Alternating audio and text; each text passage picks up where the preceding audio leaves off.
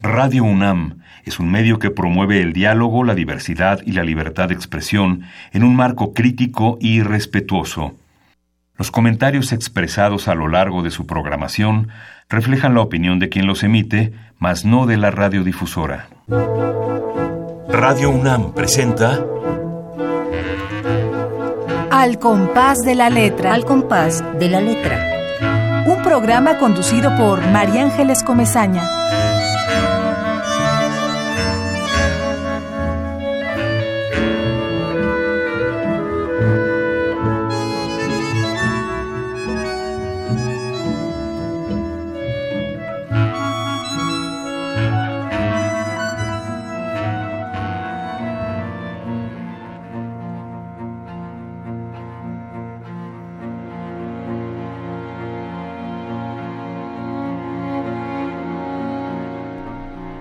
Nervaduras de sal.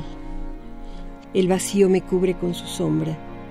Camino sin tu voz a través de abrojos insaciables. Con su canto me seduce la perversa escarpa.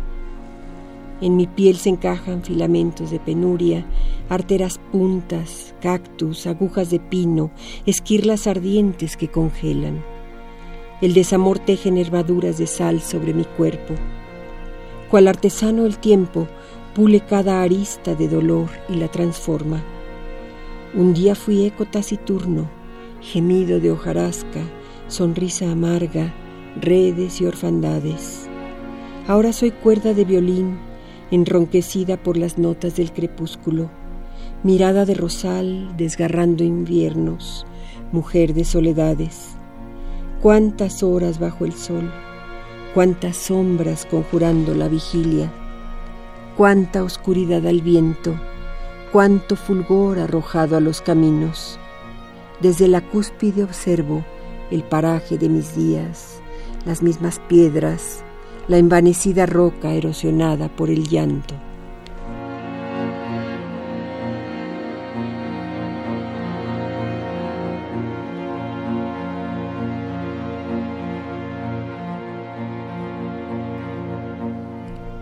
Muy buenas tardes queridos amigos, qué alegría, qué gusto estar aquí nuevamente una tarde más, un, un jueves, un jueves de poesía, un jueves de gente entrañable dentro de esta cabina. Eh, un jueves en que, bueno, saludamos a todos los que nos están escuchando siempre, a los que sabemos que ahí están, Azucena, Luis, Nayeli, Karim, Francisco, Julieta, Esther Valdés, eh, eh, Ramiro Ruiz, desde luego Pablo López, que es nuestro, nuestro compañero, nuestro acompañante de cada, de cada uno de los jueves, ahí nuestro escritor, porque ya a ver cómo escribe este Pablo López, esperemos que nos mande también su aportación. Bueno, eh, nos llegó un Twitter diciendo que este programa era una delicia y eso realmente nos subió a la estratosfera de la emoción. Así que muchísimas gracias a todos por estar presentes en este jueves y sobre todo muchas gracias a ti, Silvia Pratt por este poema que acabas de leer y por tu presencia en este programa. Gracias por la invitación, María Ángeles. Bueno, pues es un honor enorme tenerte aquí, haberte escuchado en este poema Nervadura de Sal que, que sale de un precioso recipiente de un libro verdaderamente bello, con una portada eh, que es un caracol y que bueno, es como el logotipo, la portada de los libros que se hacen en el Estado de México. Bueno, cada portada es única, ¿eh? Esta es única. Sí, sí, sí, esa es para mí. Fue pensada para mí, eh, incluso lo hablé con Félix Suárez, el poeta y editor, y, le dije, necesito algo que simbolice el tiempo y me encantaría un caracol. Y ahí está ese caracol. Sí, es increíble. Como la memoria viva, Fíjate, Tienes toda la razón, cada portada es distinta y sin embargo hay una unidad. Cuando tú ves estos libros te das cuenta que son ah, sí, sí, sí. Eh, eh, son estas ediciones hechas por Félix Suárez, a quien saludamos y le mandamos un abrazo. Y hablábamos hace un momento que nos encantaría que viniera como invitado al programa porque también es poeta. Sí, también, también muy, muy buen poeta. Pero además qué gran editor Eh, un, un, un, gran editor y bueno, esto fue un esfuerzo del Estado de México. Eh, yo, a pesar de no haber nacido en el Estado de México, he radicado en, en, el Estado durante muchísimos años, casi 40. Entonces me consideraron parte Eres del una proyecto. hija adoptiva del Estado de México. Adoptiva, y me consideraron parte de ese proyecto. Fue una invitación que me llegó así, de pronto, y jamás pensé, jamás que se convertiría en un libro. bueno, es que un, libro, tan maravilloso. realmente de muchas páginas, de, de pasta dura. Pasta dura con, el, con, el CD. CD al final, que es, es tu voz. Media hora de mi voz, y lo grabamos allá en los estudios de la universidad. Y muy buena grabación en cuanto a sonido, pero sobre todo, pues queda como un testimonio, ¿no? Y va bien con el título del libro, Raíz de la Memoria, porque ya hace memoria la voz ahí grabada. Claro, tienes toda la razón. Bueno, ya no se hacen estos libros, solamente los hace este hombre, porque realmente... Bueno, es, es el Consejo eh, Editorial del Estado de México, o sea, es todo un equipo, no es solo Félix, sino bueno, él, es el, es el, coordinador y además yo creo que es el pero que tuvo la idea, ¿no? Estuvo quizás sí, que tuvo la idea de darle este espacio y este lugar, este estante a la poesía. Qué recipiente, qué libro, de verdad que es una joya, una joya editorial. Sí, y fíjate que bueno, yo desde hace tiempo tenía mucha ilusión de que dos libros míos estuvieran juntos, que compartieran algo juntos. ¿Y por qué quería yo que lo compartieran? Porque los dos libros que están incorporados aquí em, son poemas largos, poemas de largo aliento. Uno es el libro Caldero Ciego y el otro es el libro Isla de Luz. Caldero Ciego y Isla de Luz. Sí, Caldero Ciego se puede leer fragmentariamente, pero es todo un canto largo. Y e Isla de Luz es ese no es fragmentado ni mucho menos, es todo un canto largo de principio a fin que realicé yo precisamente en, en Montreal, en una beca que gané del FONCA para residencia artística antes de, que demos continuidad a esta deliciosa conversación, hay muchas cosas que te quiero preguntar y que quiero decir de ti. Vamos a, leer algo de tu semblanza para quienes estén escuchándonos que sepan el tamaño de escritora que es Silvia Plath, poeta, traductora, intérprete de conferencias y promotora de la cultura. Fíjense, es, es intérprete, ha sido toda una carrera. Ella es una traductora y es una intérprete simultánea y tiene que conocer muchas áreas, valga la redundancia, del conocimiento incluso científico, histórico, para poder ser una traductora simultánea. Ella tiene toda una experiencia en esta área magnífica de, de traducir a un conferencista, de traducir eh, simultáneamente a, a, lo mejor a, a un escritor, etcétera. Bueno, eh, ya vamos a hablar de qué significa para Silvia Pratt ser traductora. Caldero ciego, encendido espacio, crujir de la hojarasca, espiral irrepetible, isla de luz, que además está traducida al francés, de tarde en tarde el arco iris, urdimbre circular, raíz de la memoria, así como la plaqueta trazos son parte de su, de su obra, de su obra literaria. Traductor además de una treintena de libros de autores franceses y quebequenses. De 2003 a 2006 fue miembro del Consejo Consultivo del Centro Internacional de Traducción Literaria de Banff en Canadá como representante de México. En 2005 recibió una distinción honorífica de la Universidad de Quebec. En agosto del, 2006 obtuvo el reconocimiento de la Gran Orden de Honor Nacional al Mérito Autoral, otorgada por la Secretaría de Educación Pública y el Instituto Nacional de Derecho de Autor por la relevancia de su obra.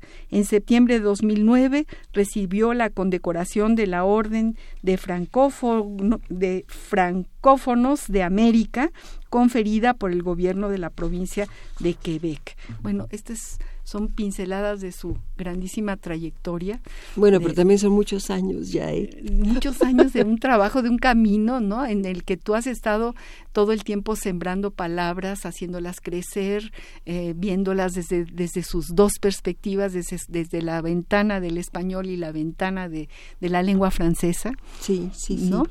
Aunque déjame decir que uno de los recuerdos que tengo de niña es jugar con letritas de colores para formar palabras, inclusive antes de aprender a leer, ¿no? Yo creo que es parte eh, destino y vocación, porque no se entendería eh, de otra manera, ¿no? Amo lo que hago, ha sido mi vocación entregarme a las lenguas, a la palabra, a la escritura, a la traducción, que de alguna manera yo considero todo lo que he traducido parte de mi obra literaria también, pero son versiones literarias. Entonces, pues es muchos, muchos años de, trabajo, de dedicarte al estudio, sobre todo también a la lectura. Y, a la, y al estudio de la cultura y de la historia de, lo que traduces, porque no nada más es traducir, ahí está el texto, sino saber quién es el que lo escribió, de qué país viene, cómo es ese país, qué sucede Al, culturalmente. Culturalmente, y entender, ¿no? Y entender y sobre todo, em, no es traducir por traducir palabras como una cadena lingüística, no. Es internarte, en el caso de la poesía, internarte en el poema, introyectar ese poema y poder volcar en tu lengua lo que el poeta dice. es todo un trabajo, María Ángeles. A veces me lleva más tiempo que escribir mi propia obra. Me lo puedo imaginar. Queridos amigos, los invitamos a que nos llamen a que le pregunten a esta gran escritora Silvia Pratt todo lo que quieran preguntarle. Para eso está ella aquí en vivo y en directo al compás de la letra. Nuestros teléfonos en cabina, nuestro teléfono nada más es uno, ¿sí? Tenemos nada más uno, ya no tenemos los dos teléfonos, nada más una línea 5523 5412, Twitter Radio UNAM o o Facebook arroba Radio UNAM para aquellos que quieran mandar algún tuit o algún o mandarnos algún mensaje por Facebook. Aquí tengo el otro el otro teléfono 5523 5412 5523 7682. En cualquiera de estas dos líneas estamos esperando que Pablo, que vive en Tlalpan, o que Esther Valdés, que anda por ahí a lo mejor en su coche, o que Ramiro Ruiz, que es un gran poeta y nos está escuchando, nos llame y, bueno, nos diga eh, qué quieren eh, preguntarle a nuestra invitada de honor, Silvia Pratt.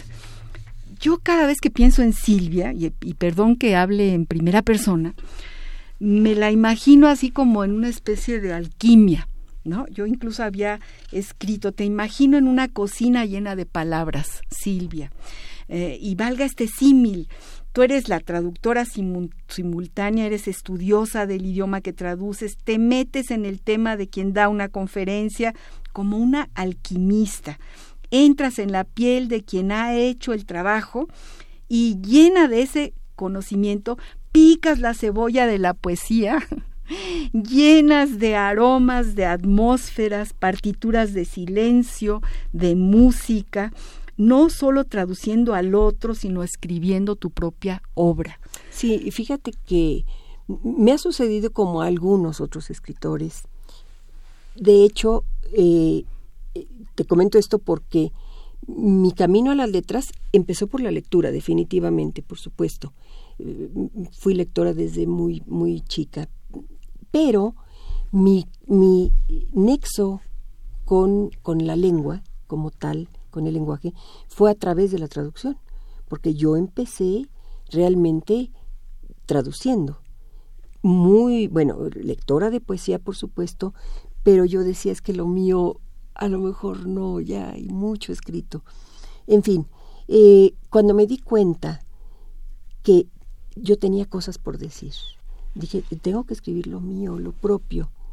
Y claro, escribía yo ensayos, escribía yo em, para eh, revistas, etcétera, algunos ensayos sobre traducción, algunos ensayos sobre algún libro, etcétera, algún autor.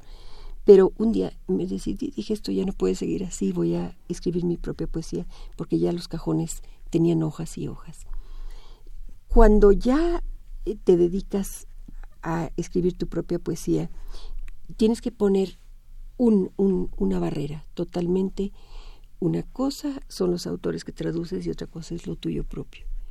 Con una libertad maravillosa, con todo lo que tú tienes por decir. Aunque estábamos hablando hace un momento antes de empezar el programa de cómo la traducción de un poema es la recreación también de ese poema, porque yo te decía de Fabio Morábito que nos habló abiertamente diciendo yo cuando traduzco soy un traidor y ni modo y que, y que se aguanten los otros porque no es posible traducir una atmósfera literalmente, ni traducir un sentimiento, ni traducir lo que el, o sea, el horizonte del poema que estás traduciendo implica un, todo un paisaje que va más allá de la literalidad, ¿no?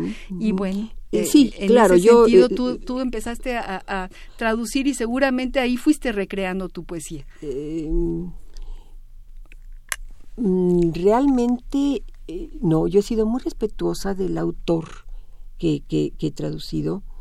Y bueno, hay que decir que empecé desde traducción técnica. He traducido traducción técnica científica, de eso he vivido también como medio de, trabajo, ¿no?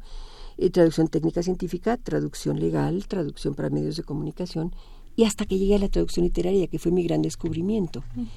Pero sí muy separada de, de mi obra propia. Pero hay una cosa, María Ángeles, yo siempre fui enemiga de traductore, traditore, porque para mí lejos de ser una traición, yo digo que la traducción, las versiones que damos los traductores, es derramar luz sobre el mundo, definitivamente. Si eres un traductor comprometido, si te metes en la piel del autor que traduces, tiene que salir ese poema que está en esas palabras. Bueno, ¿cómo lo comprobaría, me diría un científico? Bueno, pues el impacto que tiene en el público el libro que traduje Más alto que las flamas de Luis, Dupré. En 2016 ganó el premio Sabines Lapointe con una traducción mía. Entonces, pues eso me llenó de gusto, porque los jurados, por supuesto, leyeron mi traducción. Claro. A lo, mejor algunos sabían francés, pero en realidad leyeron mi traducción. Y el público, sobre todo, es el que lee la traducción. Entonces, ¿qué haríamos sin las traducciones, digo yo? Claro. pero déjame decirte, eso lo descubrí a través de todo un camino. No llegas a la traducción literaria y menos de poesía el primer día que eres traductora. Recorres un gran camino. Pero por el otro lado está la, la propia poesía. Y en ese sentido es una manera de enfrentar el mundo. Para mí creo que la existencia tiene que tener un sentido. Y ese sentido te lo da la escritura. Yo no me concibo a la edad que tengo si no tuviera esa motivación para escribir. Esos pendientes, como decías, todavía tenemos tengo muchos todavía pendientes dos otros pendientes aquí en mi cabeza que tengo que sacarlos, pero sí creo que es una manera de enfrentar el mundo. Yo también lo creo y creo que lo que plantea o planteaba en este programa Fabio Morábito tenía que ver justamente con eso, decir, bueno, pues no hay que tenerle miedo, es, decir, justamente el, respeto a la traducción de un poema. Estamos hablando de, traducir mm, poesía, que no es lo mismo. Y yo entiendo además y conozco tu trayectoria científica como traductora. Sí, sí, Y, bueno, por supuesto que tienes incluso, eh, conoces por ahí un por cierto, Enostrosa te preguntaba, yo no sé si era el poeta Enostrosa, pero te preguntaba si tú conocías las teorías de la traducción. Por supuesto, en algún yo momento te lo preguntaba sí, sí, yo para eh, para llegar a esto tienes que estudiar muchísimo, tienes que estudiar la teoría. Uno pensaría que traducir es saber la lengua y ya, no, no, no, no. Hay todo un bagaje, unos cimientos de grandes teóricos de la traducción, empezando desde San Jerónimo siglo IV, él hizo la traducción de la, de la versión llamada Vulgata, pero la gran, la gran eh, cualidad que tuvo San Jerónimo fue, al mismo tiempo que traducía, él iba notando los procesos que hacía al traducir. Qué maravilla. Y por supuesto, él llega a la conclusión de que jamás traducir palabra por palabra, que es lo literal, sino el sentido. Claro. Y ahí vamos también a lo que decíamos. Es un, proceso, un, proceso de conocimiento, ¿no? Exactamente. la imaginación y el pensamiento, cómo se van, se han vertido en el texto que tú tratas de traducir. Ahora fíjate la gran responsabilidad, María Ángeles, porque si yo publico mis poemas, mi obra, o hago un ensayo, una entrevista literaria, etcétera, yo soy la que tengo el compromiso, yo soy la que estoy ofreciendo lo que yo escribo. Pero el traducir de otro es una responsabilidad muy grande, muy grande y creo que eh, lo más terrible es cuando dices, entra la imprenta y ya va a aparecer. Claro que yo No hay vuelta atrás. No hay vuelta atrás. Ya en ese largo camino no hay vuelta atrás. Claro que te voy a decir una cosa, ¿eh? Los editores han sido muy respetuosos conmigo, siempre, tanto en mi propia obra como en las obras que he traducido. Y entonces, ya para terminar, entonces es ya como un valor entendido que yo doy la última revisión. O sea, el cuidado de edición, generalmente lo he hecho yo, y me quedo satisfecha, porque digo, ahora sí.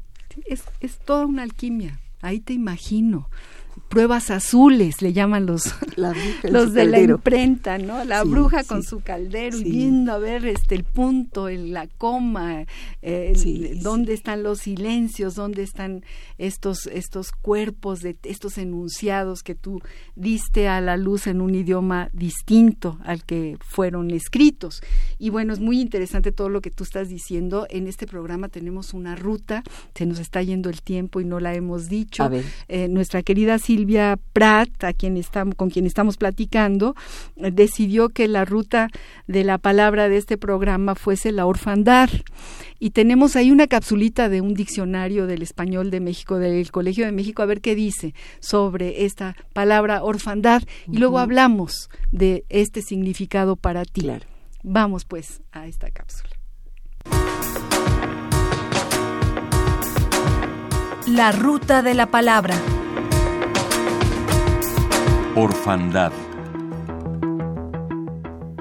Orfandad, sustantivo, femenino. 1. Situación en que queda un hijo menor tras la muerte de sus padres o de uno de ellos. Dejó a sus hijos en la orfandad.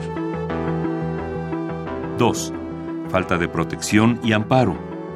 La orfandad de los ancianos. Diccionario del Español de México de El Colegio de México.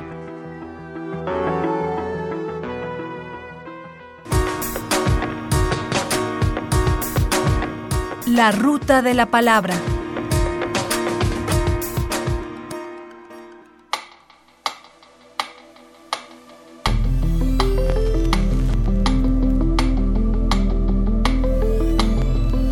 Al compás de la letra.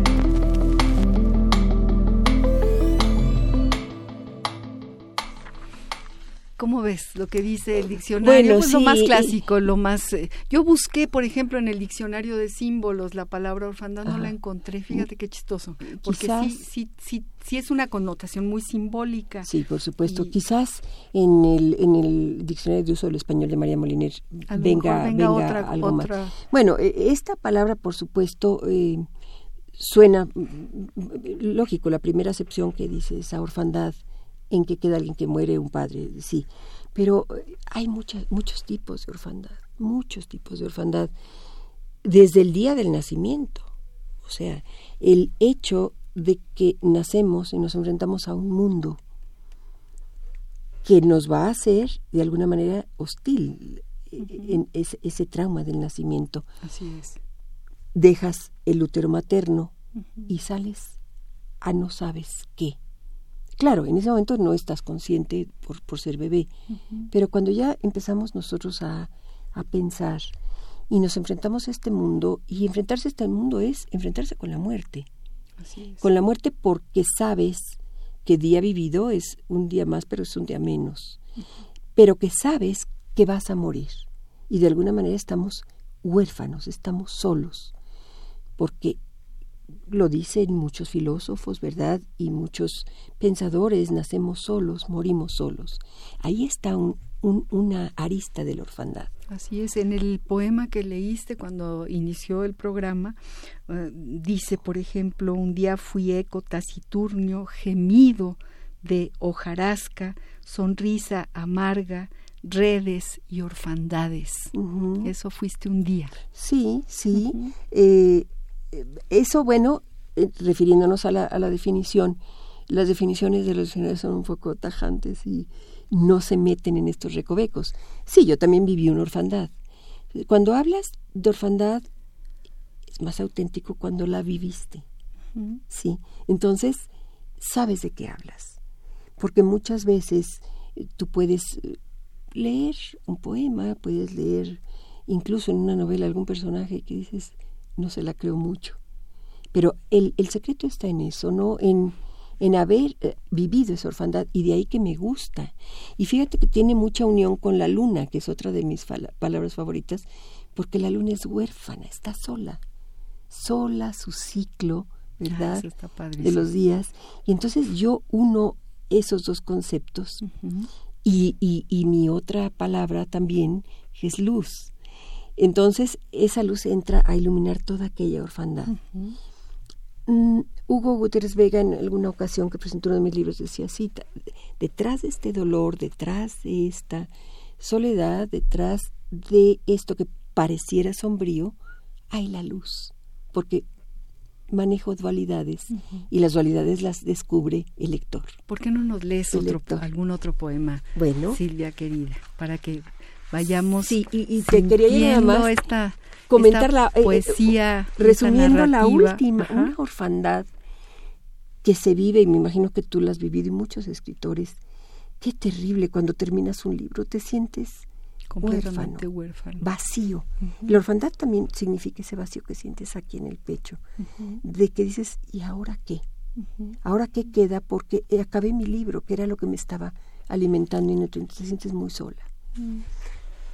Te voy a leer un fragmento eh, del, libro precisamente Caldero Ciego, que ese caldero tiene mucho que ver con lo que tú dices de las palabras. Es un fragmento de este poema largo. Abro un paréntesis, Silvia le pone una connotación a sus poemas largos.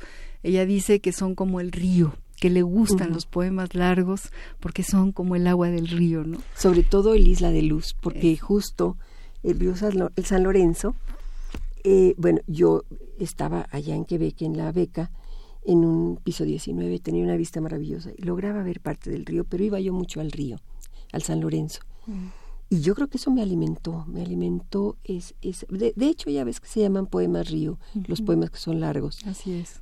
Pero eh, yo creo que me alimentaba para tener ese, ese, ese caudal de, de palabras que tuvieran un sentido y, y, y que hicieran una obra como fue Isla de Luz, ¿no? Vamos a escuchar uno de tus poemas de este libro.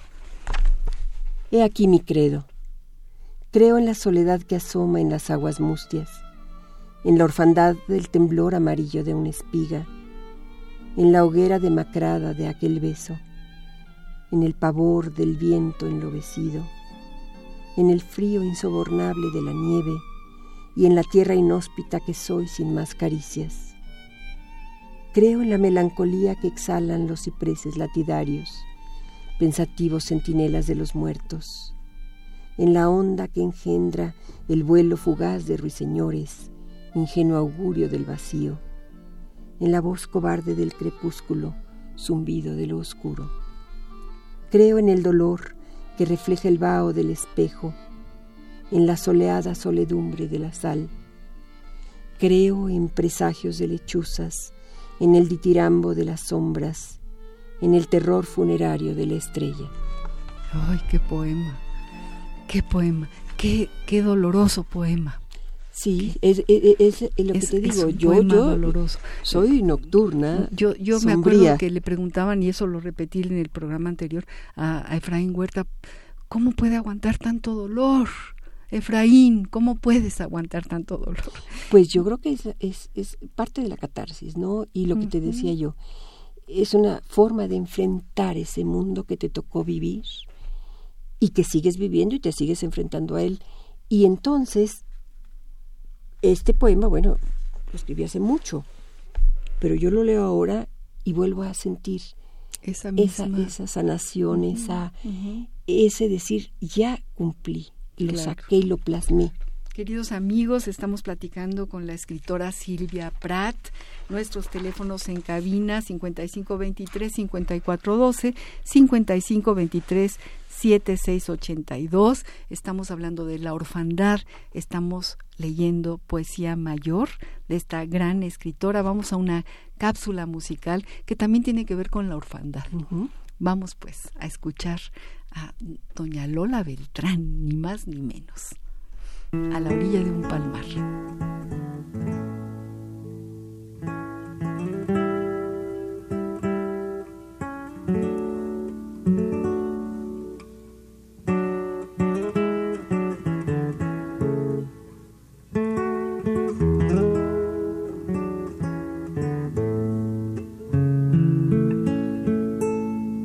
A la orilla de un palmar. Yo a una joven bella, su boquita de coral, sus ojitos dos estrellas. Al pasar le pregunté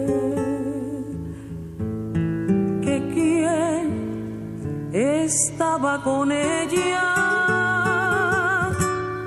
y me contestó llorando, sola vivo en el palmar, soy huérfanita, no tengo padre ni madre ni amigo hay que me quiera acompañar. Solita pasó la vida a la orilla del palmar. Ay, solita voy y vengo olas del mar.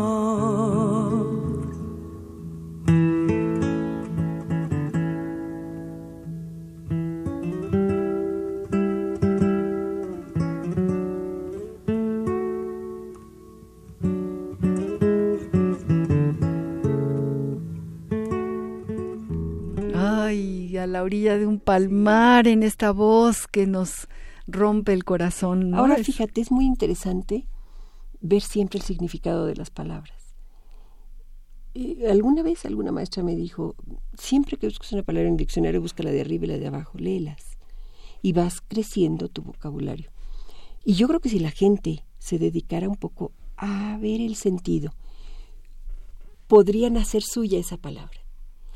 y, fíjate, por ejemplo, en el caso de orfandad, todos la hemos vivido. La pérdida de una abuela, de una amiga, la pérdida de algo, bueno, de un amor, la pérdida de una casa, de un lugar, cuando te vas a otra, la gente del exilio, por ejemplo. Totalmente. Entonces, hay orfandades, hay toda una gama de orfandades. Como, como un abanico de orfandades, pero creo que he vivido muchas de esas.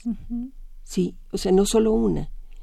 Y eso yo creo que ha sido pues eh, muy nutritivo para mí, para, mí, para mi poesía, sí. Para tu y pareciera que soy totalmente sombría, pero hay luz. No, pero hay luz detrás de esa. No parece que eres totalmente sombría. Digo, nos llenas. Eh, esta cabina está llena no, de. No, yo digo en la escritura. Por eso, en la escritura, porque estamos leyendo tu escritura. Queridos amigos, además tenemos dos regalos. Ahorita les voy a decir que Silvia Prat regala a quienes nos están escuchando Urdimbre Circular y El Arco Iris, de tarde en tarde El Arco Iris, dos bellísimos libros de su poesía, de su obra poética, para los primeros que llamen 55 23 54 12 55 23 76 82 Facebook Radio UNAM Twitter arroba Radio UNAM nada nos da más gusto que saber que del otro lado están ustedes escuchando este programa, escuchando la poesía de esta gran escritora. Voy a abrir un paréntesis un poco triste, doloroso, que tiene que ver con la orfandad, porque cuando se va un amigo también nos deja un poco huérfanos.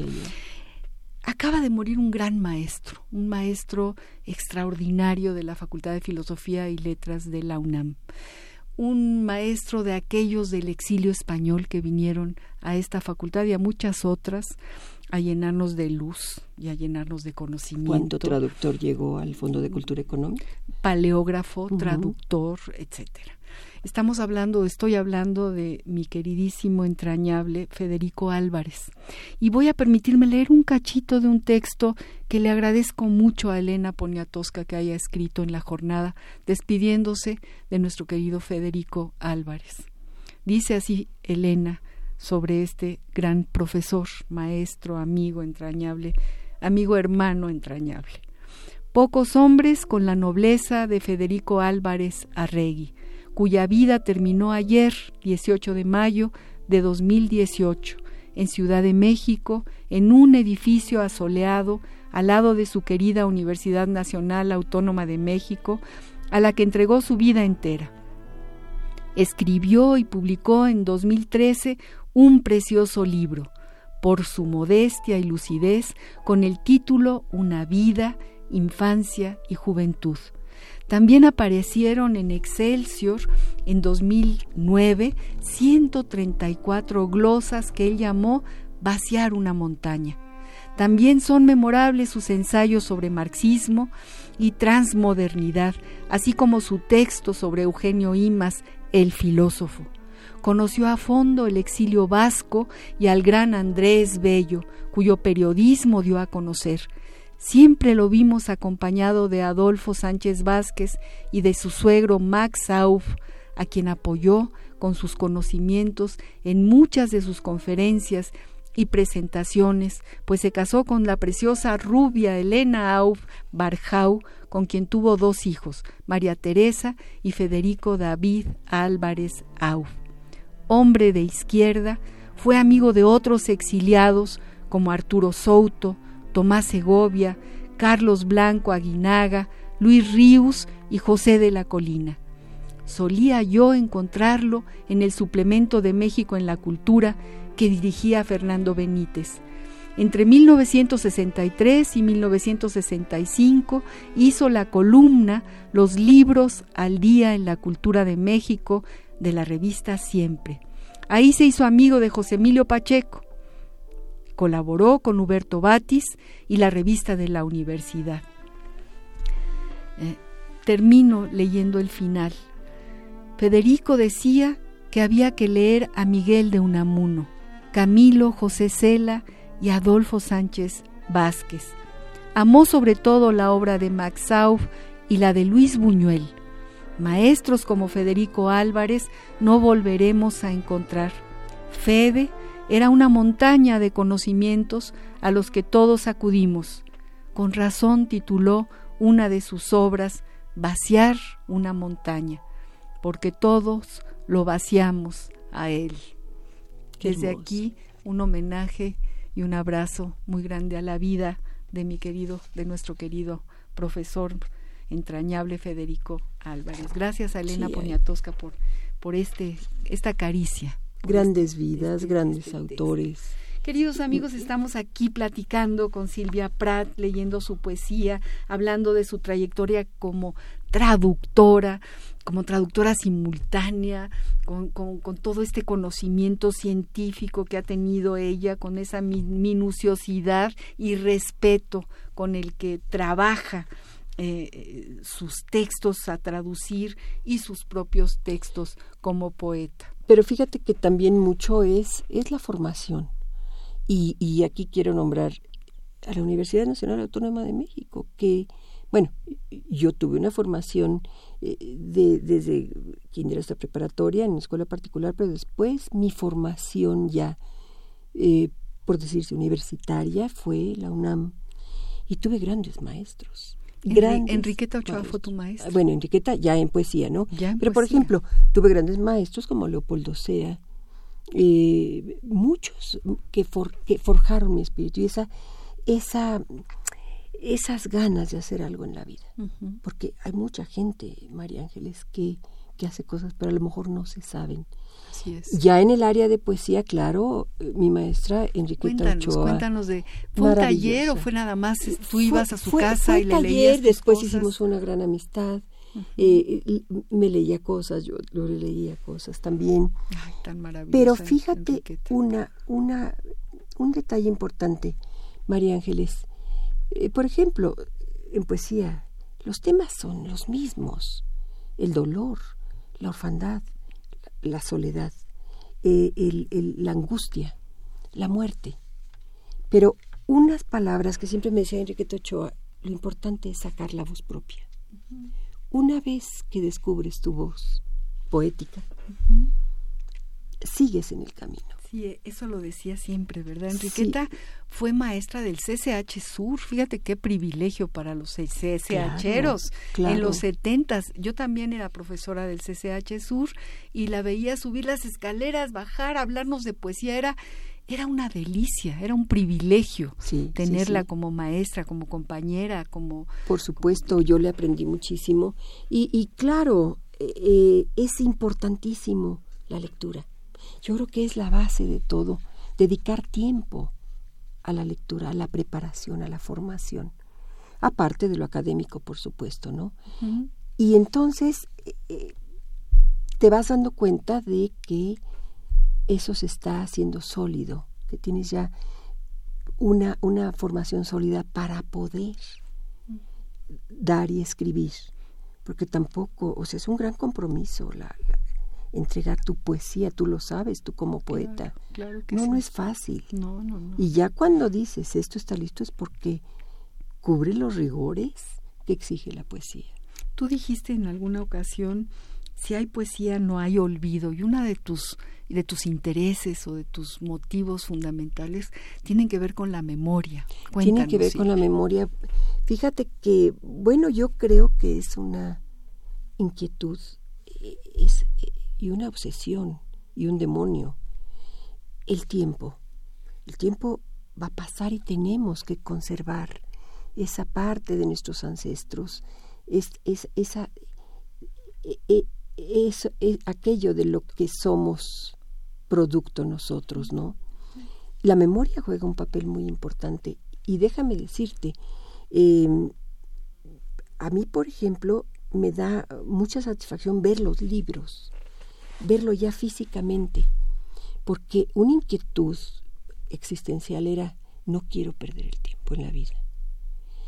El hecho de ver lo que ha sido haciendo, y de hecho cuando estoy en la computadora tengo que imprimir para ver que sí hice algo. Que están ahí, materialmente. No, que no está ahí, ahí están las palabras ajá, puestas en su ajá. mantel.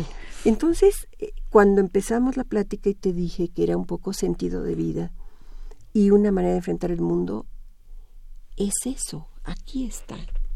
Hay una pequeña sección, no sé si, si quede un poco larga, no sé si se grabó completa eh, de nuestra, de nuestra programa que ya se está acabando, Ajá. que tiene que ver con las cartas, con el epistolario, con una especie de nostalgia de aquel cartero que llegaba y de Mm. aquel tiempo que uno esperaba a que llegara una carta. Yo, por ejemplo, que tenía gente en el otro lado del charco, eh, tardaban 20 días y, y, yo sabía que iba a llegar una carta en algún momento. Y todos esperábamos las cartas y se Claro. tardaba mucho y los correos eran verdaderamente un bueno, había que esperar. Había eran que eran esperar. generadores de paciencia. Yo creo Claro. que, que Eh, fueron esa, esa carta que estuve esperando de mis resultados del examen de admisión de la UNAM, Ajá, porque hice la cola como todos, y que Sí. el oír al cartero. Bueno, pero eso trasladado poéticamente es ese senti- esa emoción que te generaba, esa espera. Y la espera también es muy muy importante en la poesía, También, también esta paciencia hay que dejarlo descansar. porque tienes Yo aprendí de pronto que era eso de dejar descansar, guardarlo en el cajón tantito, reposar, respirar esperar una semana o dos y luego volverlo a leer. Y tomar aquello cuando, cuando se da y luego trabajarlo. Pero siempre esa paciencia de, de estar en el ánimo con tu espíritu abierto tenemos este texto sí. sobre el epistolario, que es un texto, volvemos a Elena Poniatowska, fíjate, casi casualmente, Elenita, eh, tomado de su encierro que habla, que es un epistolario que ella rescata con Álvaro Mutis, muy interesante. Tenemos este fragmento, verás qué interesante fragmento que tiene que ver con el epistolario. Vamos a escucharlo. Epistolario Domicilio conocido. Tomado de Elena Poniatowska. Encierro que habla. Álvaro Mutis desde Lecumberri. Fragmento. Lecumberri alentó el género epistolar a tal grado que tenía incrustada su propia oficina de correos. Así, Jesús Sánchez García, el más jovial de todos los presos, le mandó una carta a Miguel Alemán proponiéndole que se hiciera el Día del Abogado, sin decirle que estaba preso. También inició un correo amoroso de primera magnitud. Como era un excelente corresponsal, se dirigía a las secciones del correo del corazón de las revistas populares como Confidencias e insertaba algún párrafo insuperable. Hombre caballeroso, cumplido, formal, tranquilo, hogareño, bien parecido, Posición económica desahogada, de sólidos principios morales, firmes convicciones. Busca a mujer deseosa de formar un hogar, de buenas costumbres y sentimientos cristianos. Favor de enviar fotografía en traje de baño y especificar medidas. Las requeridas son 90, 60, 90. Jesús Sánchez García no solo convencía, sino que enviaba también estampillas para que le respondieran. Sentado frente a una mesa ponía sus cartas como si fueran naipes y dedicaba varias horas a su numerosa correspondencia. ¿Y a esta qué le voy a contestar? ¿Y a esta cómo la voy a convencer? Para cada quien tenía un argumento. Su prosa resultó tan persuasiva que a muchas mujeres no les importó aterrizar en las negruras del palacio de Lecumberri. Ya cuando estaban a punto de caer redondas, él revelaba como en la mejor telenovela. Bueno, mira, te voy a confesar que por azares de la vida y mi asiago destino, estoy injustamente preso. Te digo la verdad de una vez. Si no quieres volverme a escribir, no lo hagas y comprenderé tus sentimientos. Entonces la mujer se compadecía. Ay, pobrecito. Tan bueno que es, ¿verdad? Y lo encerraron. Ay, ¿cómo es posible? Y ya de ahí solicitaba. ¿Te puedo visitar? Sí, cómo no, pero me va a dar vergüenza. Jesús todavía se hacía del rogar. Sus compañeros de crujía aguardaban el desenlace. En las paredes de su celda se acumulaban los retratos de Ovalito o las instantáneas que Jesús repartía como panes y peces. Mira, esta muchacha es de veras buena. Me va a venir a visitar. Todavía no me conoce. Por eso te la vendo. Tú te presentas en mi lugar y le sigues. Cobraba de 30 a 50 pesos la carta perfumada, 25 sin perfumar, y Cirano de Lecumberri hacía entrega de la Roxanne en turno.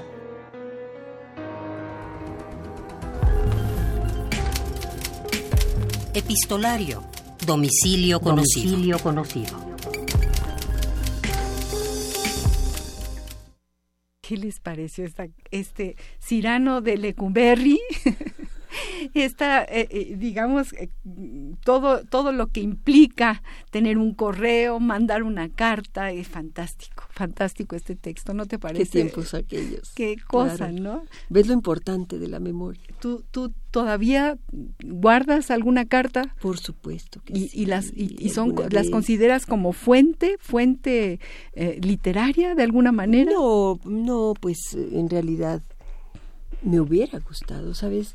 Por ejemplo, eh, eh, Enriqueta Ochoa tenía cartas. Yo me acuerdo. Sí, sí, sí. Sí, sí, Sí, bueno, las cartas han formado parte de, de el tesoro, ¿no? Así como el cajoncito donde están las cartas. Por supuesto, mira. Tenemos una llamada, déjame antes de que se acabe nuestro programa. Consuelo Rodríguez, un abrazo Consuelo nos, y gracias por llamarnos.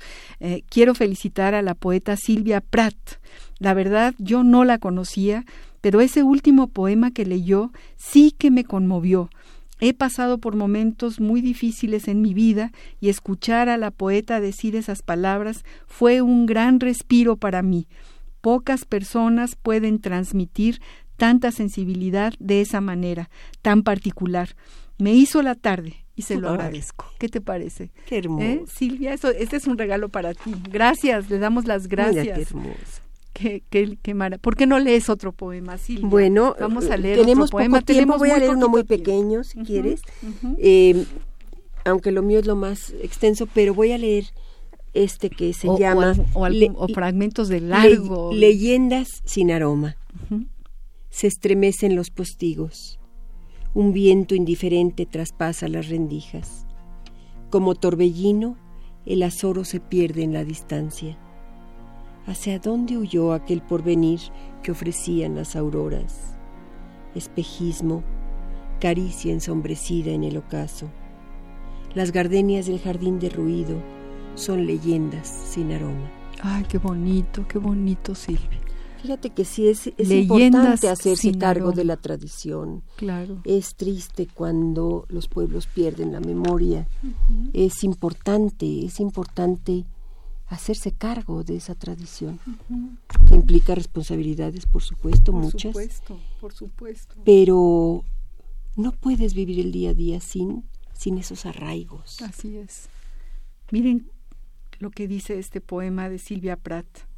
Se desgarra a jirones la noche, la aurora parpadea, los trinos ceremonial del día un atuendo de humedad viste la tierra, la brisa, líquido, maná, el rocío tiembla de frescura, resplandece el fuego del amanecer, una oda a la alegría, la mañana, ímpetu vertiginoso, moléculas de vida en el aire, sustancia etérea, la luz germina, vivo el rito de un sol nuevo, chispa de fulgor se desparraman del viento que añeja la existencia.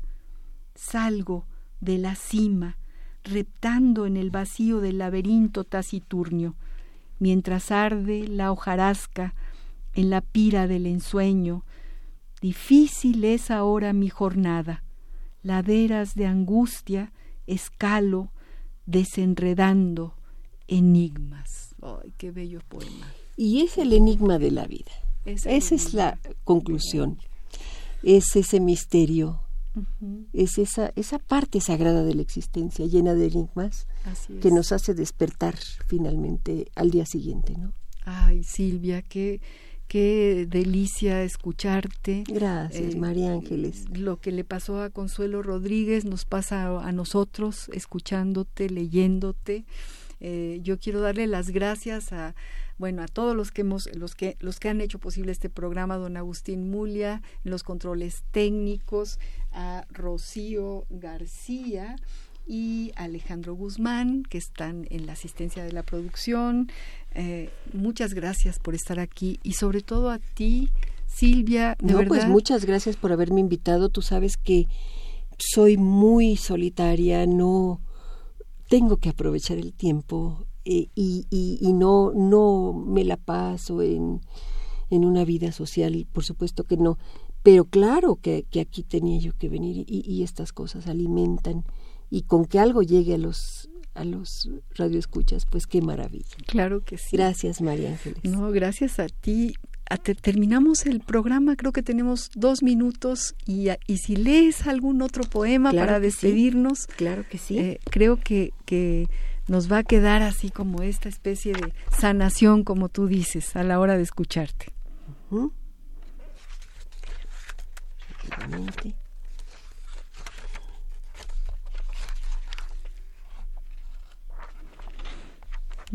Aquí, aquí es la, aquí es ¿Dónde encontré la poesía? A ver, qué maravilla. Tú encontraste la poesía. Titos Patricios, el poeta recién traducido por Natalia Morelión, eh, nos descubre dónde la poesía te encuentra. Y tú ahí encontraste la poesía. Este es también del, del libro Caldero Ciego. Encontré a la poesía en el quieto mirlo tributando amaneceres, en el color hipnótico de la arena, en el cántico ciego del eclipse, en los pétalos dormidos sobre lechos de hojarasca y en el crepúsculo de la mirada ausente. En la desnudez del mundo el poema tiembla, dentro de mí el vacío, y descubrí que los versos permanecen como luz de infértiles estrellas, como transparentes voces que arraiga la memoria, como el rostro turbio de la luna, como el calor del sol en estériles insomnios. Sombras perennes en símbolo encarnadas, enigmas encendidos cual artorchas en la nieve, gritos que revelan el transcurrir del mundo, y la mano de Dios es la batuta. Ay, Silvia, qué bello poema. Fíjate. Qué bello Bueno, eso es tras una enorme un gran análisis de cómo llegó la poesía mía o cómo yo llegué a ella. Cómo tú llegaste a la poesía. Queridos amigos, se acaba el tiempo. Nos quedamos así como con una especie de caricia de escuchar todas estas palabras poéticas, esta, este río. Atravesamos por el río de Silvia Prat en este jueves caluroso, lleno de sol en la Ciudad de México. Y a todos, a todos les agradecemos por escucharnos, por estar aquí, por ser parte de la poesía. Gracias y hasta el próximo jueves. Radio UNAM presentó Al compás de la letra. Al compás de la letra. Un programa conducido por María Ángeles Comezaña.